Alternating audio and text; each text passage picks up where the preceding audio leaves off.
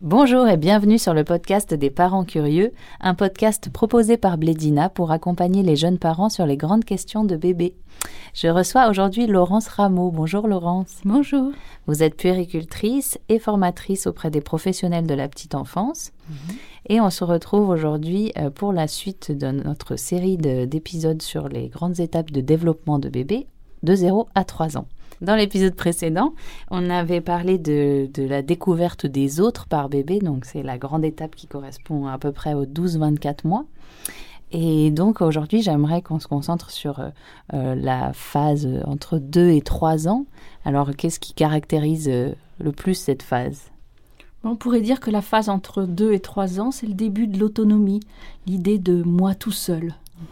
Ah oui, donc le, bébé euh, euh, se développe et développe euh, la conscience de soi, enfin de lui-même. Oui, enfin, la conscience de lui-même, il l'a depuis un petit peu, un petit peu de temps, hein, quand même, hein, parce qu'aujourd'hui, on, on, est capable de dire que le bébé a conscience de lui-même quasi dès la naissance. Mhm. Sauf qu'il vit dans un environnement qui va lui apporter des apprentissages et qu'entre deux et trois ans, il a plutôt envie d'autonomie il sait faire déjà plein de choses, il est plus indépendant, il sait euh, s'habiller tout seul, euh, il sait manger tout seul, il sait évidemment marcher, se déplacer, aller vers les autres. Il commence à bien savoir parler aussi, et une des caractéristiques, c'est qu'il a envie de faire tout tout seul, au moment où il le veut, lui, et pas au moment où on lui demande de faire. Donc du coup, quand on lui demande quelque chose, il va plutôt répondre par le non, Hein, et se mettre en opposition. Et quand on ne veut pas qu'il fasse quelque chose, eh bien, il va plutôt essayer de le faire quand même. Ça, c'est ce qu'on appelle cette période-là, un petit peu la période euh, terrible des, des 2-3 ans ou la petite adolescence, c'est-à-dire le moment où le petit euh, va beaucoup s'opposer et va beaucoup euh, exiger, en fait, des, des adultes.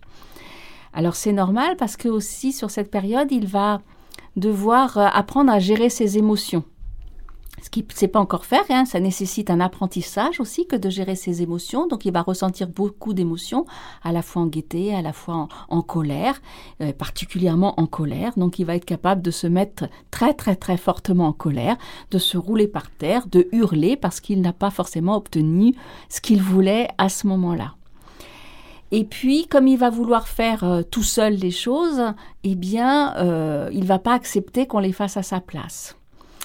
Donc une des façons de, s'en sortir au niveau de cette autonomie, c'est d'être vraiment dans l'autonomie. C'est-à-dire l'autonomie, c'est auto soi-même euh, et nomos loi, c'est-à-dire faire sa propre loi. On peut considérer peut-être que dans un cadre donné, l'enfant peut avoir des choix et lui laisser ses choix qui lui correspondent. C'est-à-dire que si on a décidé d'aller dehors, eh ben on a décidé d'aller dehors parce que c'est bon pour sa santé. Mais on peut peut-être lui demander est-ce que tu veux aller dehors en marchant euh, se promener ou est-ce que tu veux prendre ta draisienne ou euh, ton petit vélo? Comment tu, tu veux sortir? Ou est-ce que tu veux mettre telle tenue ou telle autre tenue? Évidemment, on va pas choisir une tenue d'été en hiver et une tenue d'hiver en été. On va limiter les choix, ce qui va permettre de cadrer un petit peu l'affaire. Mais en ayant toujours ce choix-là, eh bien, ça va permettre à l'enfant de ne pas être dans l'opposition. Par exemple, l'autre jour, j'avais un petit qui euh, ne voulait pas manger. Et donc, je suis allée chercher une autre cuillère et on lui dit Tu veux manger avec cette cuillère ou cette cuillère-là? Et c'était deux cuillères différentes. Donc, j'ai un choix. Donc, hop, il choisit la cuillère, ce qui lui permet de dire Bon, bah, tu peux manger avec cette cuillère-là. Le fait d'avoir un choix dans ce qu'il concerne va atténuer cette phase d'opposition et permettre à l'enfant d'exister. Parce que le risque pour lui, alors qu'il a envie de s'affirmer absolument comme étant capable de faire des choses, eh bien, le risque, c'est que euh, on le laisse pas choisir, donc il n'a pas la possibilité de s'affirmer. Oui, il se sent brimé, frustré. Euh, il se sent brimé et à ce moment-là, il va s'opposer automatiquement. Donc c'est euh, une phase terrible, mais c'est une phase qui est totalement surmontable si on a compris en fait que la position de l'adulte, c'est aide-moi à faire tout seul. Oui. Et donc, si on les aide à faire leur propre choix et à faire tout seul, eh bien, ils ont cette autonomie et qui va les aider aussi dans, dans le reste de leur développement derrière, parce que avoir des choix et savoir choisir dès la toute petite enfance, ça permet aussi, quand on est plus grand, de pouvoir faire des choix. Eh oui, c'est donc du coup très important. Euh, et sur de nombreux autres sujets, du coup, euh, il devient euh, autonome. notre bébé, par exemple, c'est vers, vers ces âges-là qu'il devient propre. Oui, Alors c'est toujours un, mauvais mot que de dire qu'il devient propre, mais c'est celui qu'on emploie le plus souvent, c'est sûr. En fait, sa capacité à ce moment-là, c'est de savoir contrôler ses sphincters. Donc il peut se retenir de faire pipi ou caca, donc ça. Et puis en deuxième, d'avoir compris qu'au niveau social, on va lui demander de faire ses besoins dans un endroit bien particulier, qui sont les toilettes. Et donc là, il est en capacité. Et pareil, si on va être très insistant ou qu'on va vouloir vraiment tout décider pour lui, eh bien, il va se mettre en opposition puis de dire ça. C'est moi qui décide. Eh oui, et là, on ne pourra rien faire. Alors que si on va être très conciliant en disant est-ce que tu veux faire pipi sur le pot ou est-ce que tu préfères sur les toilettes? Si tu veux, je peux te porter sur les toilettes. Eh bien, du coup, il va se dire j'ai un choix, donc j'ai une possibilité et donc je peux exister et ça va passer tout seul.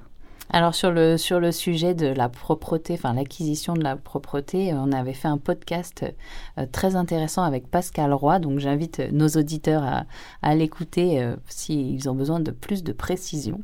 Voilà, parce que parfois ça peut être une, transition un peu anxiogène aussi pour les jeunes parents. Donc je me permets de, de le rappeler. ensuite, au niveau du langage, alors qu'est-ce que, qu'est-ce que bébé va développer de plus dans cette phase de 2-3 ans? Alors au niveau du langage, la phase de 2-3 ans, c'est justement cette fin de la période du bébé. Et parce que acquérir le langage, ça marque la fin d'une période spécifique, d'une organisation du cerveau qui est tout à fait particulière. Et après le langage, l'organisation du cerveau va être différente. Donc ça, les, neuroscientifiques nous l'ont appris.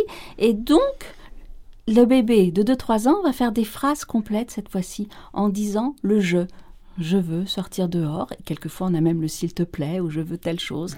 Donc, du coup, euh, il est réellement capable d'avoir une organisation complète de son langage et il va seulement développer à ce moment-là encore plus de vocabulaire. Là, il va y avoir vraiment une explosion du langage et une explosion du vocabulaire qui va mener petit à petit à la, à la phase suivante qui est poser des questions et parler tout le temps. Ça fatigue beaucoup les parents. Sans arrêt, oui. Sans arrêt.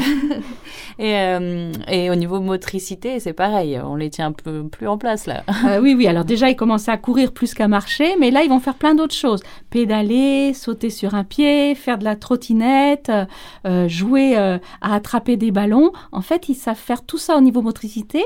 Et c'est une des marques aussi qui nous permet de dire qu'il est temps pour lui de pouvoir enlever les couches parce qu'il est capable justement de contrôler ses sphincters. C'est la marque physique du développement moteur qui nous permet de dire ça. Très bien, ah oui. Donc, monter les escaliers en fait euh, euh, en, alternant les marches, hein, c'est que réellement au niveau de, sa physiologie, tout est prêt pour pouvoir se dire que bah voilà, il est capable d'aller faire ses besoins, de se retenir et, et d'accepter. Donc il faut les trois choses. Il faut la motricité, il faut l'acceptation, en gros, sociale de faire ses besoins au bon endroit, et il faut le langage pour bien savoir demander et bien s'exprimer sur ce sujet-là. Et ça marque du coup cette fin, euh, cette fin du bébé. Très bien. Et alors, sur le plan euh, alimentaire, qu'est-ce que qu'est-ce qui se passe de nouveau? Pas grand-chose parce que là, on était déjà sur les morceaux. L'enfant mangeait tout à fait normalement. Donc là, il va continuer à manger vraiment tout à fait normalement, exactement pareil euh, que ses parents et que les, que les adultes. Ce qu'il faut, c'est continuer le lait de croissance quand même, parce que jusqu'à la fin des trois ans, c'est important qu'il ait ce lait de croissance qui lui donne ses vitamines, euh, là spécifiques, et particulièrement le fer pour lutter contre les maladies, contre les infections. Très bien. Et si euh, il arrive que le lait soit refusé par l'enfant, ou parce que bah, c'est possible parfois, on, peut remplacer avec euh, des aliments, des, oui, des laitages, oui. oui, oui. Alors donc avec, on peut être dans cette phase d'opposition là hein, aussi. Ah, ça va aussi sur l'alimentation. Donc vous pouvez avoir des enfants qui refusent, soit parce qu'ils n'aiment pas, soit parce que c'est bien de se de s'opposer. Donc pareil, on va être sur euh, des idées de l'idée de lui donner du choix. Hein. Donc tu peux manger un petit suisse ou un yaourt, qu'est-ce que tu préfères? Le fait d'avoir le choix va lui permettre de, de, se sentir bien. Et puis, il y a des enfants qui n'aiment plus du tout le lait à cette période-là, alors qu'il leur en faut encore. Donc, on va substituer par des laitages, hein, petit suisse, yaourt, fromage blanc, tout ce qui va contenir du lait va leur permettre de trouver euh, ce qu'ils ont besoin pour euh, continuer à bien grandir. Ah bah, très bien. Et alors, donc, euh, grosse période, grosse prise d'autonomie, c'est ce qu'on ce qu'on va retenir. Et au niveau du coucher, elle se traduit comment cette cette autonomie Eh ben, avec un peu d'opposition, forcément, puisque finalement c'est la caractéristique. Donc euh, voilà, des enfants qui n'ont plus forcément envie d'aller au lit, ou en tout cas qui n'ont pas envie de suivre les consignes parentales, et ils vont essayer non seulement de faire traîner, voire de s'opposer carrément.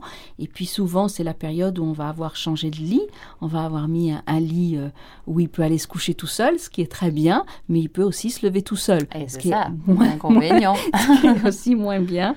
Euh, pour autant, c'est nécessaire parce que euh, avec cette autonomie, il faut qu'il puisse aller se coucher tout seul et il faut qu'il puisse comprendre le cadre qui lui est donné. Donc on va essayer de faire pareil, lui donner des choix. Est-ce que tu veux aller te coucher de cette manière-là ou de cette autre manière? Est-ce que tu veux cet oreiller ou un autre ou cette couverture une autre? Est-ce que tu veux un verre d'eau à côté de la table? Est-ce que tu veux ton nounours, euh, euh, celui-là ou un autre aussi? Donc on va permettre de lui donner des choix sur tout un tas de choses pour se dire que le cadre, lui, il n'y a pas le choix. C'est les parents qui décident quand, à quelle heure on se couche et, euh, de cette obligation de se, de se coucher. Après, sur le sommeil aussi, ça peut être le début aussi des, cauchemars. Hein. Les enfants à ah cet âge-là peuvent commencer à faire euh, des cauchemars, à se réveiller la nuit avec euh, des pensées. Euh, ils sont dans la pensée symbolique. Hein. On leur raconte aussi beaucoup d'histoires. Et donc, il y a certaines histoires qui peuvent aussi faire un peur. Donc, il faudra éviter mhm. évidemment ces histoires qui font très peur le soir. Mais bon, il y a leur vie de tous les jours. Il s'est passé des choses dans la journée et quelquefois, ça, ça se réorganise la nuit et ça se transforme en cauchemar.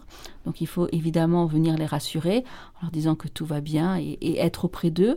Et une des façons de combattre euh, ces cauchemars, c'est le lendemain matin de, les rappeler quand euh, les enfants s'en souviennent tout de suite en disant Oui, alors tu, tu as pleuré cette nuit, à quoi tu pensais Ils sont souvent capables de raconter. Et dans ces cas-là, on peut leur proposer de finir l'histoire de façon plus heureuse. Ah oui, qu'est-ce qui t'a fait peur? Bah, as peur euh, que la fenêtre soit ouverte et que on vienne te chercher euh, dans la nuit et tout. Eh ben non, tu sais, on vérifiera ce soir et la fenêtre est bien fermée. Ça, c'est pas possible. Personne n'est capable de l'ouvrir à part nous, etc. Et on va continuer l'histoire pour, euh, pour que ça les rassure au maximum. Eh oui, la gestion des émotions, il y a la gestion des, des premières peurs aussi qui arrivent forcément. Et, oui, c'est ça. Donc, ils sont beaucoup, beaucoup au niveau niveau émotionnel. Donc il faut toujours penser, si on devait conclure sur, euh, sur euh, cette période-là, qu'il faut les aider à, développer euh, leur autonomie, c'est-à-dire à, faire tout seul, tout en les accompagnant et en pensant bien que les enfants font pas les choses pour nous embêter. C'est-à-dire qu'ils s'opposent pas aux parents pour les embêter, mais ils s'opposent aux parents parce que c'est leur développement qui leur indique qu'il faut que ça se passe comme ça. Ils, ils font pas une colère comme les parents peuvent dire, il m'a fait une colère. Non, ils sont très en colère et ils savent pas gérer cette colère et ces émotions.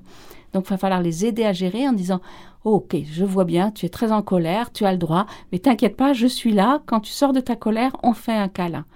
Plutôt que de se mettre en colère soi-même, ce qui va rajouter en fait de l'émotion sur de l'émotion eh et pas les aider du tout à ce moment-là. Mais c'est là qu'on voit que parfois, nous aussi, on a du mal à gérer nos émotions. ça arrive aussi. Mais bon, donc là, il faut euh, se, débrouiller pour aller les gérer euh, en dehors des enfants et se recalmer quelquefois et se dire, bon, je reviens te voir un peu tout à l'heure parce que là, je suis très en colère contre toi. Quand je suis calmée, quand je, suis calmée, je reviens. Et les enfants font aussi la même chose. C'est-à-dire qu'ils sont capables quelquefois d'aller dans leur chambre avec leur doudou puis de revenir en disant, ça y est, j'ai fini. C'est redescendu. Ah bon, ben voilà, ils apprennent. Ouais, ben merci beaucoup, euh, Laurence. Nous aussi, on a bien appris euh, en vous écoutant. Je vous remercie beaucoup de votre présence et de toutes ces informations. Alors, on, rappelle une dernière fois hein, qu'évidemment, euh, ces tranches d'âge dont on parle sont indicatives. Chaque enfant a son propre rythme, son propre développement. Tout à fait, oui. je vous invite, chers parents, à retrouver toutes les étapes clés du développement de bébé par ces tranches d'âge justement dans le podcast des parents curieux sur la chaîne YouTube de Blédina. Merci à vous. Merci. beaucoup, merci beaucoup Laurence d'avoir été avec nous. C'était le podcast des parents curieux, un podcast proposé par Blédina.